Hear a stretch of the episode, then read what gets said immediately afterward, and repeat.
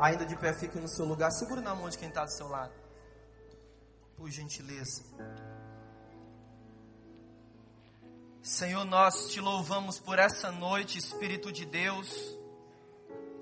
Te agradecemos por tudo que o Senhor tem colocado sobre as nossas vidas. Nós suplicamos a tua bondade nessa hora. Te louvamos, porque o Senhor ainda está no controle da história. Nós te agradecemos pelos 50 anos de casamento de Francisco e Marlene.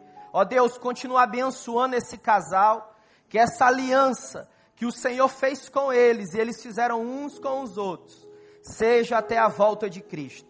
Nós louvamos a Ti muito obrigado pelas canções que foram entoadas nesse lugar. Que a tua palavra, somente a tua palavra, prevaleça entre nós, no poderoso nome de Jesus. Diga amém. amém. Tome seu assento, por favor. Bom demais poder encontrar você. Esses dias têm sido dias de uma boa alternativa na casa de Deus. Nós estamos muito felizes, porque como juventude da igreja conseguimos, estamos conseguindo cumprir o propósito do qual nós sonhamos para essa conferência. Em 27 anos, essa é a primeira ocasião que nós mudamos a ideia. Nós resolvemos, de uma forma radical, mudar a forma. Em que sentido? Por muitos anos, nós fazíamos acampamento nesse período de carnaval, nesse feriado. E nós tínhamos alguns desafios ali. 65% das coisas mais caras, lugares difíceis. O aspecto bom da coisa é que nós tiraremos um tempo para buscar a face de Deus. Nós resolvemos mudar. Nós resolvemos usar esses dias aqui no prédio da nossa igreja para inspirar, desafiar e encorajar a juventude para viver um tempo de uma revolução espiritual que só Jesus pode fazer. Eu queria que você acompanhasse comigo, eu vou precisar da sua atenção aqui. Abra sua Bíblia em Daniel, capítulo de número 5.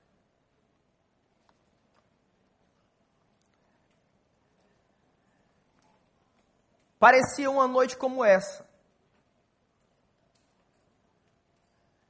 grande parte dos canais de TV, grande parte dos jornais ao redor do mundo inteiro estão falando do carnaval do Rio de Janeiro. Parece que os olhos do mundo estão para essa cidade. E nós precisamos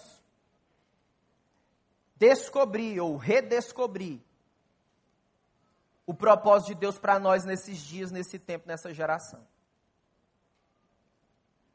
Isso não é novo. Homens e mulheres focados, decididos, resolvidos a viver nesses dias que se chama carnaval. A maior intensidade de prazer que puder ser vivido. Daniel capítulo 5 vai nos mostrar, a partir da vida desse homem, de um rei que o seu nome era Belsazar, que o carnaval está registrado nas escrituras. Eu vou contar essa história para você, acompanha comigo.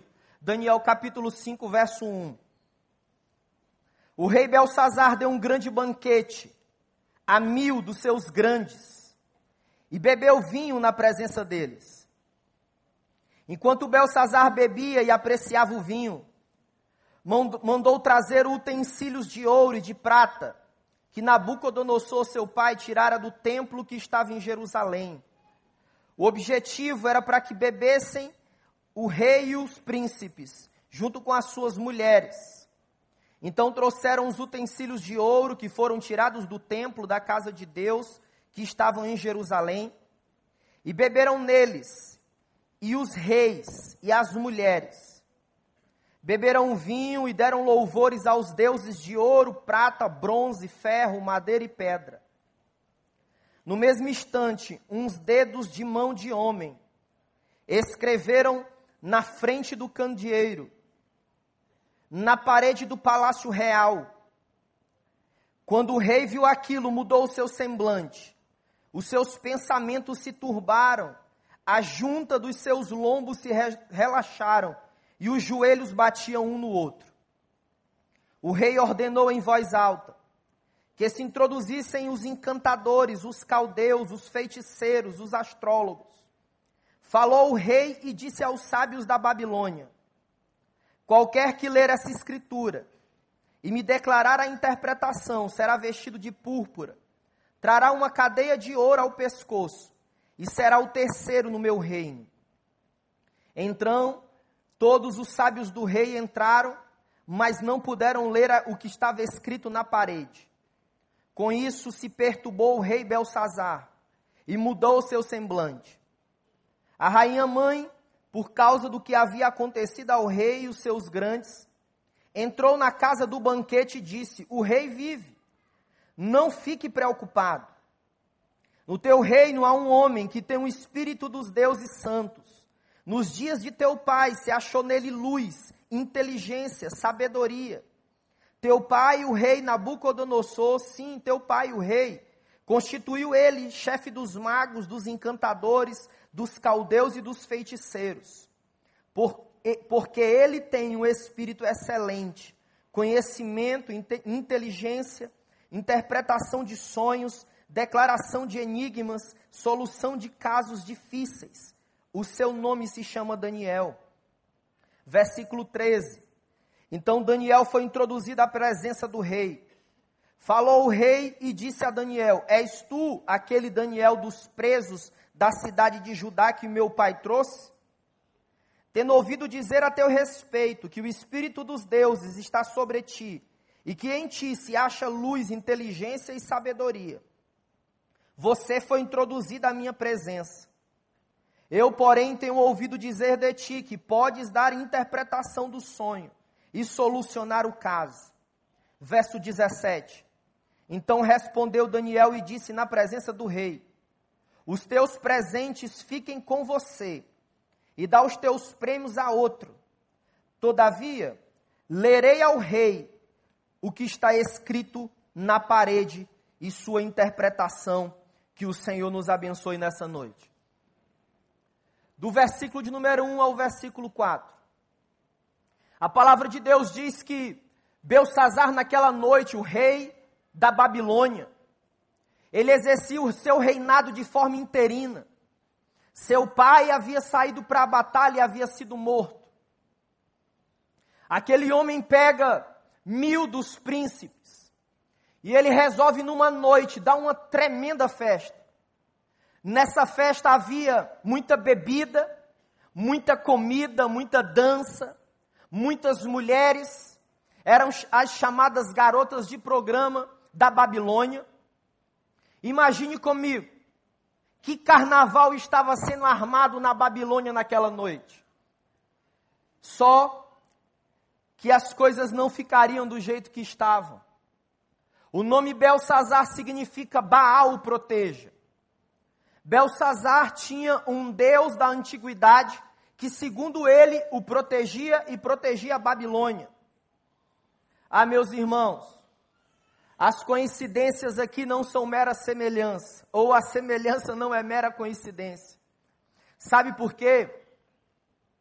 Porque, como aquele homem festejava à beira do precipício, nós, como nação, como cidade do Rio de Janeiro, estamos fazendo a mesma coisa nesse país. Duas grandes reportagens têm, têm nos deixado aflitos. Uma reportagem do dia 28 de janeiro, do jornal The Economist, diz que o Brasil festeja à beira do precipício. Uma segunda reportagem do dia 29 de fevereiro, da revista Time, diz que o Brasil tem pelo menos cinco razões para ir ao caos. E esse estudioso, professor da Universidade de Nova York, elenca cinco motivos que a nossa nação está indo à bancarrota, ao caos. Ele fala primeiro da inflação, ele fala da escassez de água, do aumento da pobreza, da corrupção colossal na nação, do descrédito total do nosso governo. Mas mesmo assim, mesmo à beira do precipício, homens e mulheres estão enchendo seus cálices nas ruas da cidade. Homens e mulheres, assim como Belsazar, estão erguendo suas taças na mão, à beira do precipício. O que nós podemos aprender nessa noite? Quais as lições que nós podemos extrair se nós queremos viver uma outra alternativa, propor uma outra alternativa para o nosso vizinho, para o nosso amigo, para o nosso médico, para aqueles que estão próximo de nós? Eu quero que você acompanhe essa história.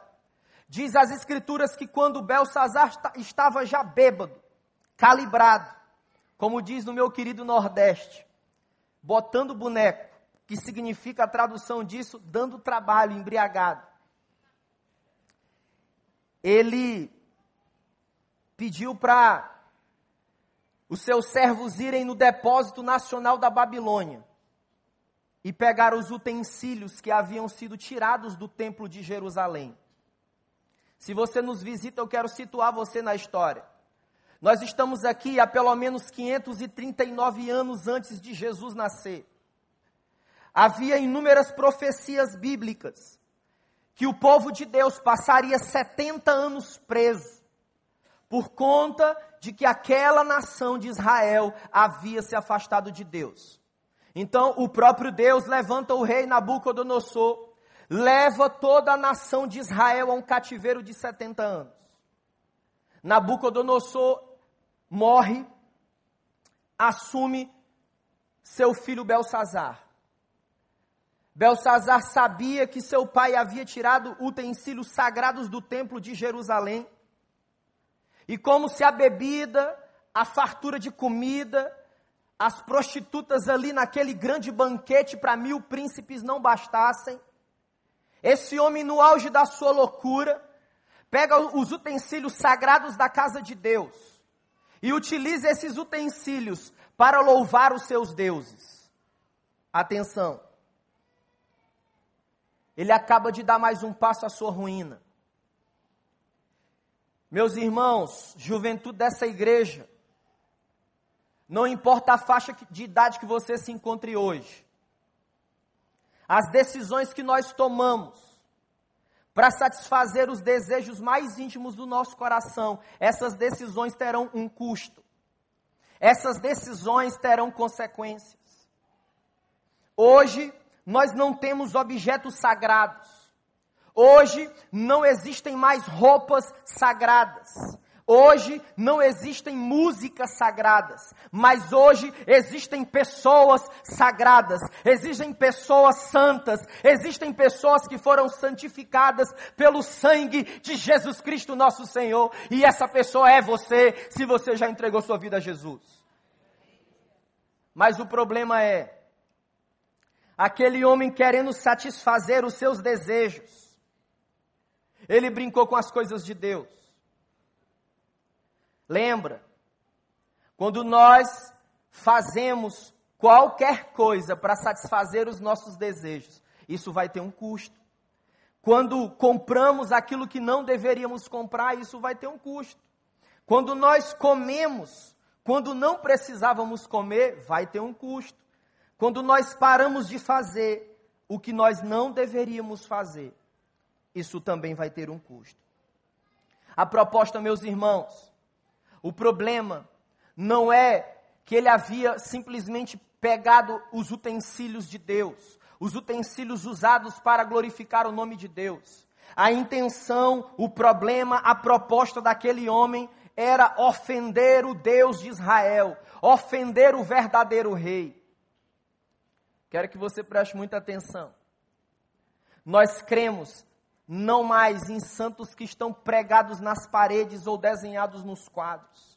Nós cremos em santos que estão andando pelas ruas, em santos que nessa hora estão sentados nessas cadeiras, ou em santos que estão nos ribeirinhos pregando o evangelho, ou em santos que estão agora impondo as mãos orando por alguém, ou em santos que estão agora clamando a Deus para que curem enfermos, ou em santos que estão agora pregando o evangelho aos encarcerados. É nesse tipo de santo que nós cremos. É nisso que nós acreditamos. Mas aquele homem não satisfeito, ele começou a dar louvores aos seus deuses. Na Babilônia há registros que há, havia muitos deuses naquele, naquela nação. Tem um homem chamado Jecabile, ele escreveu um livro muito interessante, chamado Você se torna aquilo que você adora. Ele diz o seguinte: nos tornamos aquilo que reverenciamos, seja para nossa ruína ou seja para nossa restauração. Deuses falsos, como o sexo, o poder, o dinheiro, a fama, ou quem sabe aqueles deuses que você precisa dar alguma coisa a eles para que eles lhe retribuam. Ou quem sabe aqueles deuses que exigem sacrifícios de animais. Então, esses deuses falsos, eles vão destruir a sua vida. Esses deuses falsos vão sugar a sua energia. Esses deuses falsos vão impedir, vão atrapalhar de você não entender aquilo que Deus pensa a seu respeito. Belsazar fez assim: louvou, adorou os seus deuses. Meus irmãos, Provérbios 14, verso 12, verso 14 diz que ao homem há caminhos que parecem caminhos corretos, mas o fim deles conduz à morte.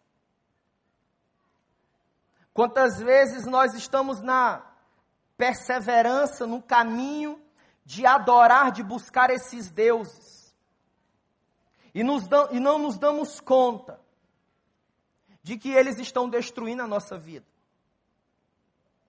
Quantos pais abandonam sua casa porque adoram ao Deus Mamon, o Deus do dinheiro? Quantas mulheres que hoje receberam Vale Night e estão estragando suas vidas nas ruas? Acabaram se tornando aquilo que adoraram. Nós precisamos hoje lembrar que o Senhor escolheu você para que você pudesse adorá-lo. O Senhor quer você e não vai dividir você com ninguém. Jesus disse que não podemos servir a dois senhores. Belsazar possivelmente tinha a idade de Daniel. Belsazar talvez ouviu os grandes feitos de Deus. Belsazar talvez sabia que a Babilônia que seu pai governou tinha sido entregue nas mãos dele por causa do Senhor. Mas aquele homem não entendeu. Ele não compreendeu qual era o interesse de Deus. A idolatria, ela é simplesmente o reflexo da nossa cegueira. No versículo 5 ao versículo 10, no auge desse carnaval, no auge dessa farra, no auge dessa orgia, no auge dessa satisfação íntima do coração daqueles mil príncipes, acontece um fato que muda a história daquele carnaval. Diz que aparece na parte principal do palácio da Babilônia. Os historiadores dizem que nessa parte das caiaduras eram colocadas colocado os principais assuntos da nação. E apareceu essas palavras. Cláudio, coloca por gentileza aí. Palavras apareceram no muro. E essas palavras tinham um significado bíblico. O rei viu uma mão escrevendo essas palavras. Diz a palavra de Deus que os joelhos daquele homem batiam um no outro. Os seus lombos ficaram enrijecidos de medo, de tensão, porque ele não acreditava naquilo que ele estava vendo. Como pode uma mão sem o braço escrever numa parede essas palavras? Imediatamente o rei chamou os astrólogos, chamou os feiticeiros, e disse para eles: Olha, se vocês decifrarem essas palavras, o significado que essas palavras têm, eu vou dar púrpura para vocês, vou dar ouro, vou dar as coisas mais preciosas que se tem na Babilônia. E diz que, as, que aqueles homens, eles tentaram por muitas vezes decifrar o que essas palavras significavam e eles não conseguiam. Tem uma lição espiritual por trás disso também, irmãos. Existem coisas que as cartas, que o tarô, que os duendes, que os raios, não importa a ordem que seja, que os espíritos não podem revelar, porque há coisas que só o Deus de Israel pode revelar. E o Deus de Israel tem governo sobre a história e sobre a sua vida. Louvado seja o nome de Jesus. Foi no auge desse carnaval. Essas palavras apareceram na parede. Ah, meus irmãos, imagina o desespero daquele rei daqueles príncipes naquele banquete.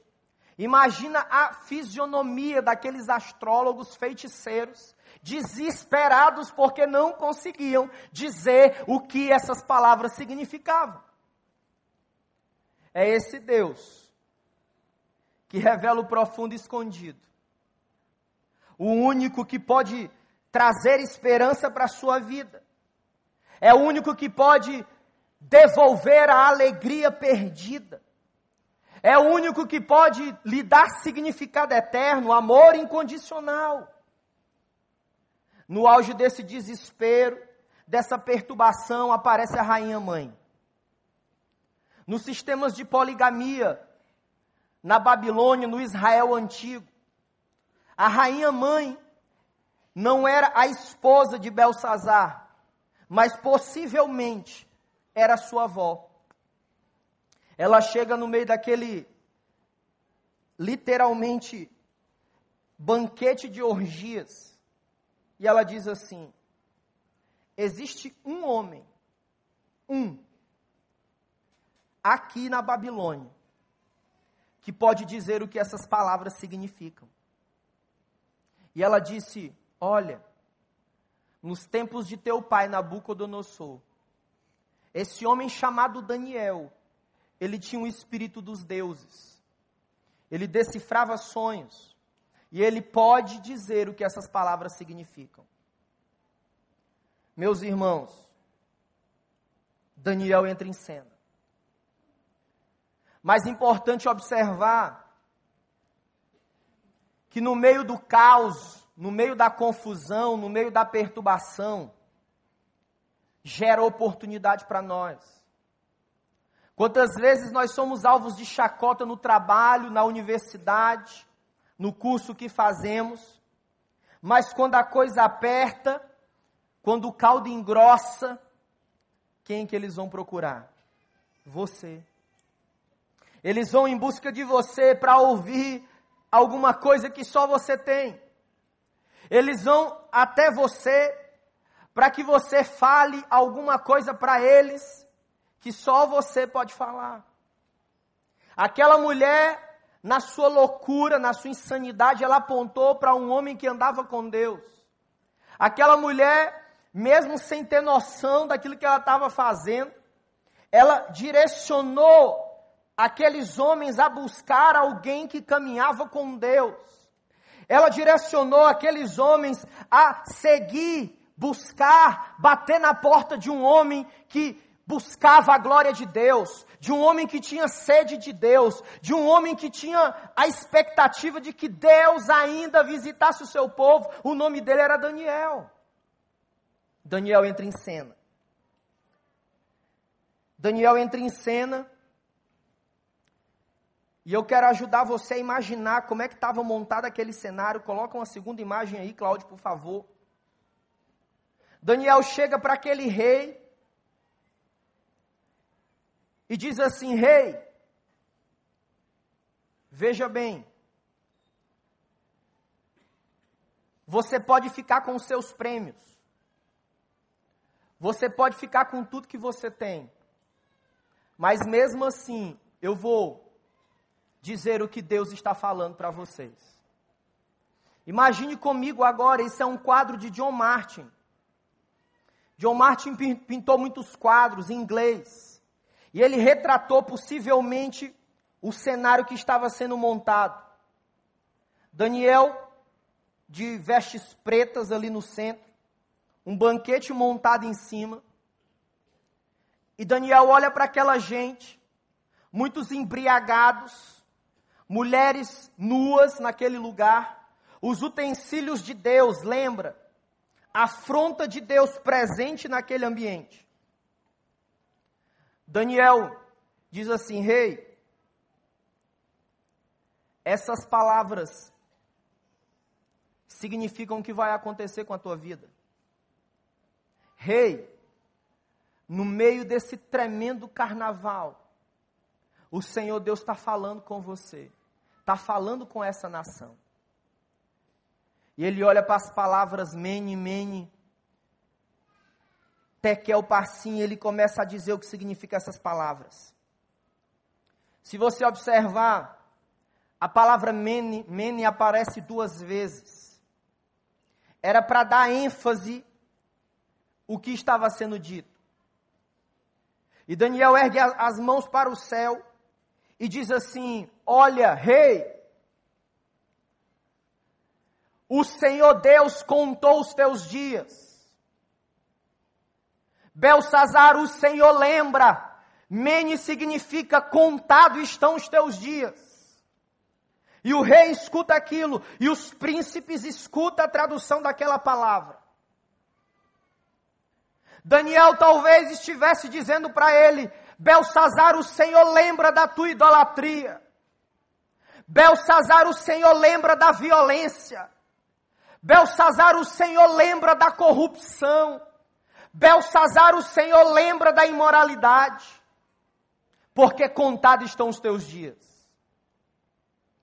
Ele vai traduzir a segunda palavra, tekel, ele diz assim: Rei, hey, pesado você está sendo numa balança. E você está sendo achado em falta. Ah, meus irmãos. Billy Graham, em 1974, no Maracanã. Maracanã lotado naquele ano.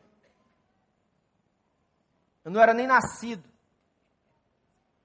Billy Graham disse para aquela grande multidão: que o Senhor Deus pesava todos os homens e mulheres a partir de duas coisas. O Senhor pesava todo homem e mulher, primeiro a partir dos mandamentos, na lei. Não matarás, não roubarás, não furtarás.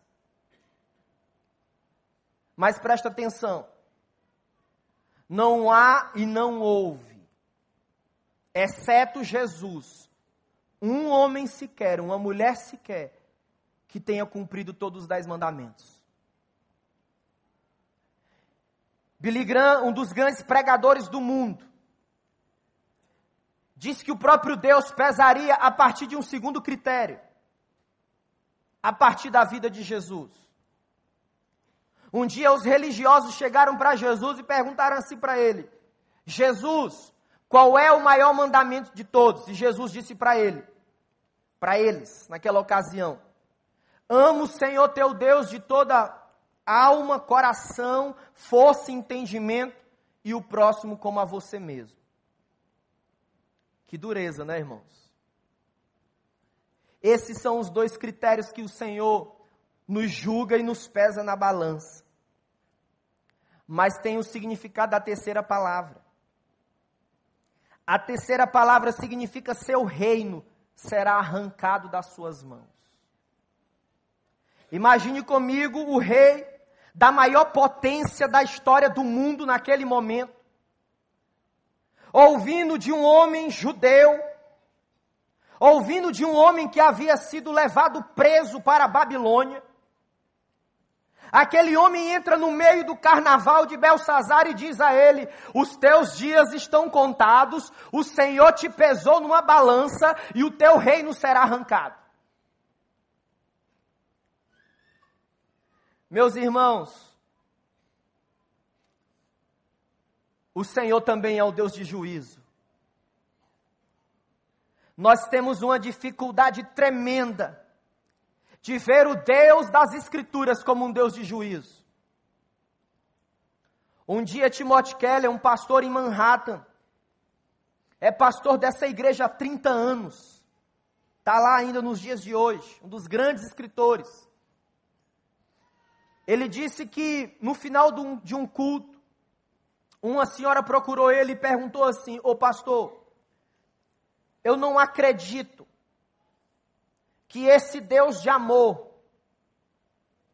que esse Deus que o Senhor acabou de pregar hoje à noite, seja um Deus que exerça juízo. Timóteo Keller ouviu aquela pergunta, aliás, afirmação, e disse para ela o seguinte: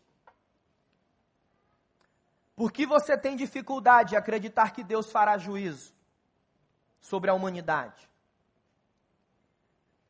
E ela respondeu: Porque Ele é Deus de amor.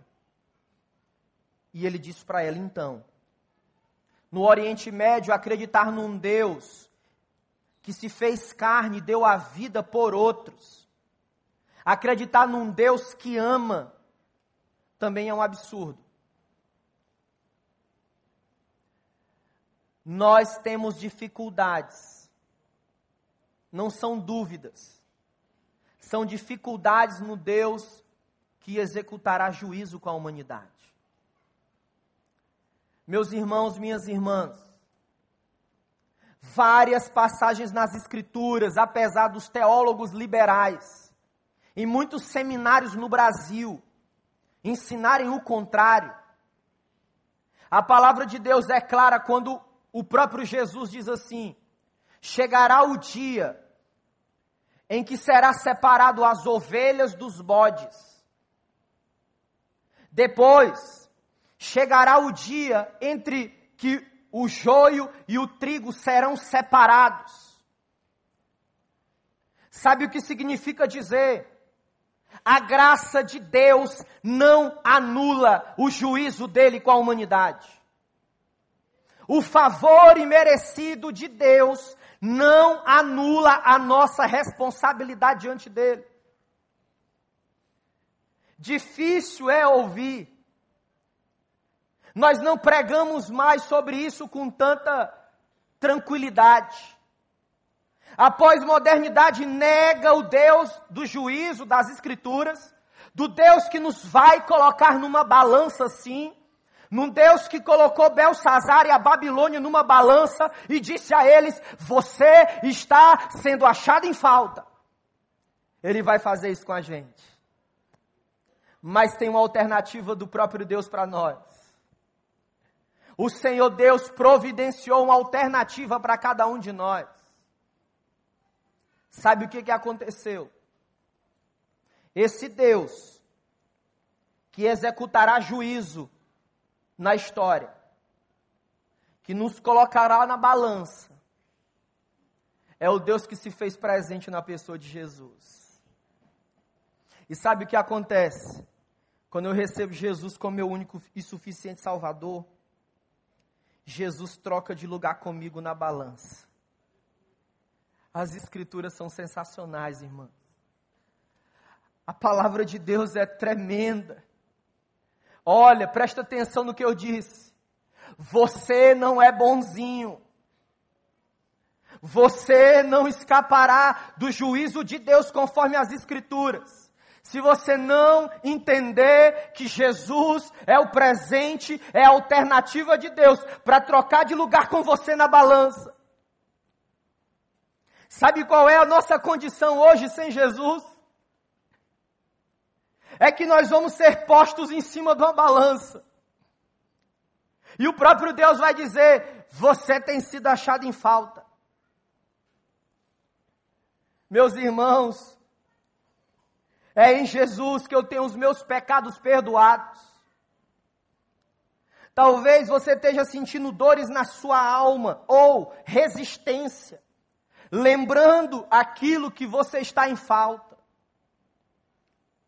Talvez você tenha lembrado agora de palavras que você tem proferido que tem ferido pessoas. Talvez você tenha lembrado de quais os deuses que estão no governo da tua vida. É o dinheiro, a fama, o poder, a comida, o trabalho. Mas o Espírito de Deus tem um propósito contigo essa noite: te dar uma alternativa para que você seja trocado na balança. Jesus tome o seu lugar na balança e você certamente não será mais achado em falta, porque em João capítulo 1, verso 8 diz assim: Olha, se você confessar os seus pecados, Jesus é suficientemente poderoso para te perdoar de todo e qualquer pecado. Se você crê nisso, aplauda o nome de Jesus. Que palavra poderosa! Jesus troca o seu lugar na balança. Ele é Jesus, o Messias, o Cordeiro de Deus. Fique de pé. Eu quero convidar você a adorar esse Deus. Adorar esse Deus. Adorar esse Deus que um dia vai pedir conta da sua vida. Um dia esse Deus vai chegar diante de você, você vai chegar diante dele e vai precisar dar uma resposta. Talvez no meio dessa farra, desse carnaval, você vê aqui convidado pelo seu amigo, convidado por alguém. Ou quem sabe você viu na internet, entrou nas páginas do, das mídias sociais da igreja e disse: Eu vou nesse lugar aí. O Senhor está chamando você, está te dando alternativa. Sabe qual foi o, resu o resultado de Belsazar? O reino foi arrancado da mão dele. E a profecia de Isaías 48 E a profecia de Jeremias 50, irmão Jorge, se cumpriu naquele momento. O exército dos persas invadiu a Babilônia e arrancou a Babilônia das mãos de Belsazar.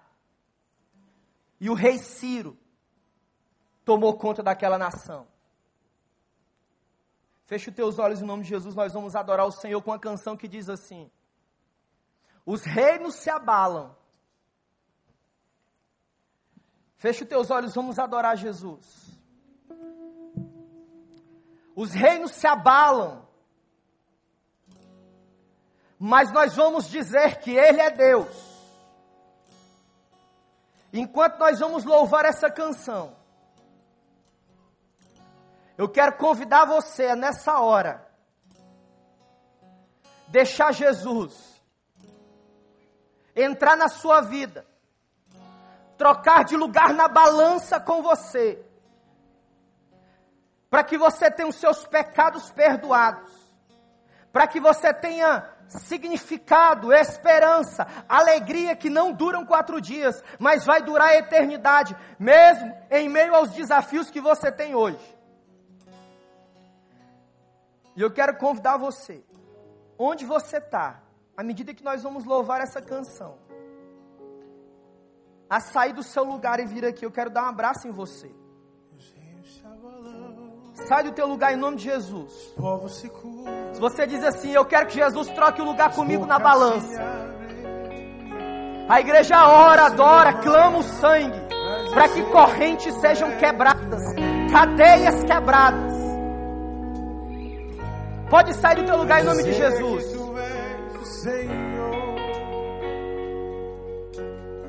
Pode sair em nome de Jesus. O Senhor está chamando você. As bocas se abrem, as mãos se levantam para dizer que tu és o rei.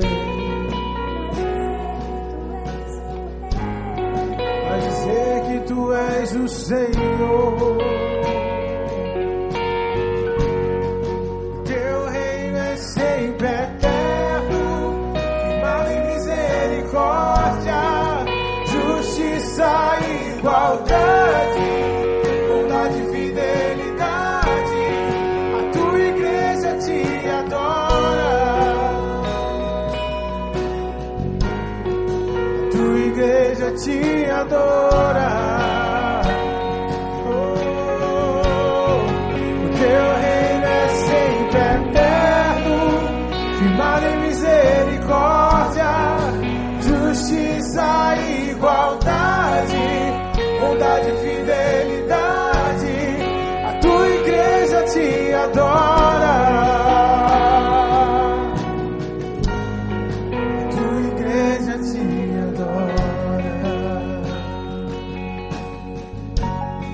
igreja te adora. Oh.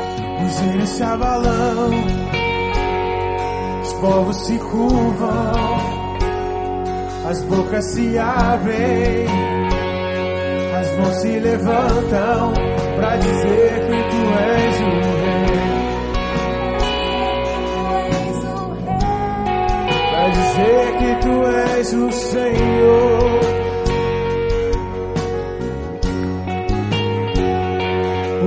Se abalam, Vamos se curvam. as bocas se abrem, as mãos se levantam para dizer Jesus está que aqui no tu teu és lugar o hoje. Pra dizer que tu és o Senhor, pra dizer, pra dizer que tu és o Rei,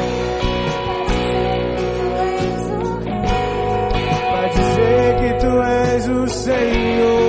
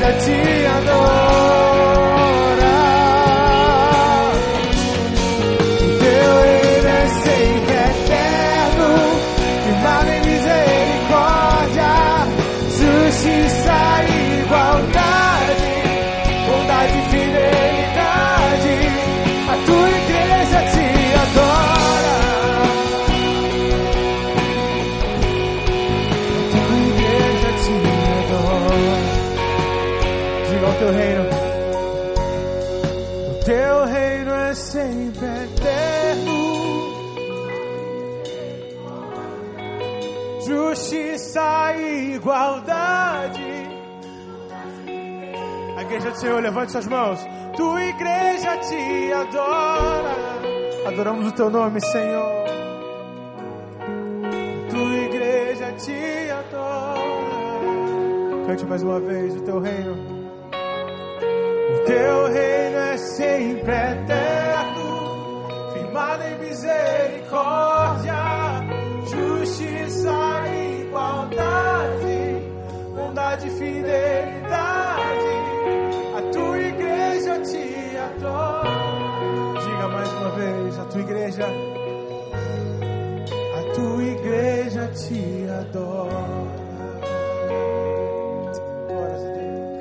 Eduardo estava aqui e falou assim: Eu não sou digno disso.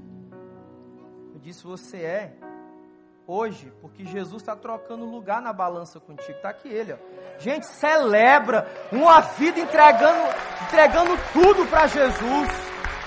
E a gente faz festa. Uma vida, uma vida vale mais que o mundo inteiro. Uma vida. E a gente celebra. Guilherme, queria que você desse um abraço a ele, Pastor Joel. Vamos acolher essa pessoa aqui. Meus irmãos, nós precisamos pregar essa palavra. Tem nada mais importante do que uma vida, uma vida. Nosso pastor tem dito aqui: nós vamos fazer tudo para alcançar vidas, pessoas, gente. Quando a gente fala de multiplicação, não é de número, não, gente. Nós estamos falando de alcançar pessoas, tirar a gente das garras de Satanás, implantar o reino de Deus aqui. Eu tenho dito para quem está próximo de mim, eu quero fazer isso até Jesus voltar, arrancar a gente das garras de Satanás.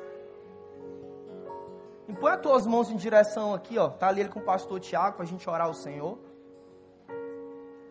Deus, nós te louvamos.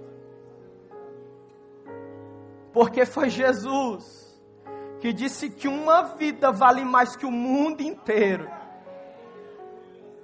E diferente do rei que está debaixo do grande rei, o Deus de Israel que se fez carne em Jesus.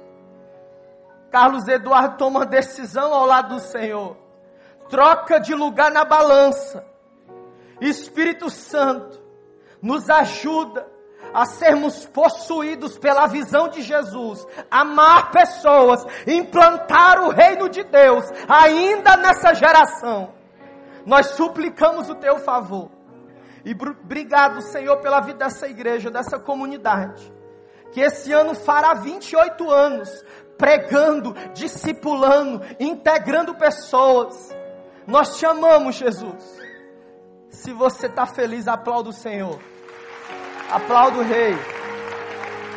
Aplauda Jesus.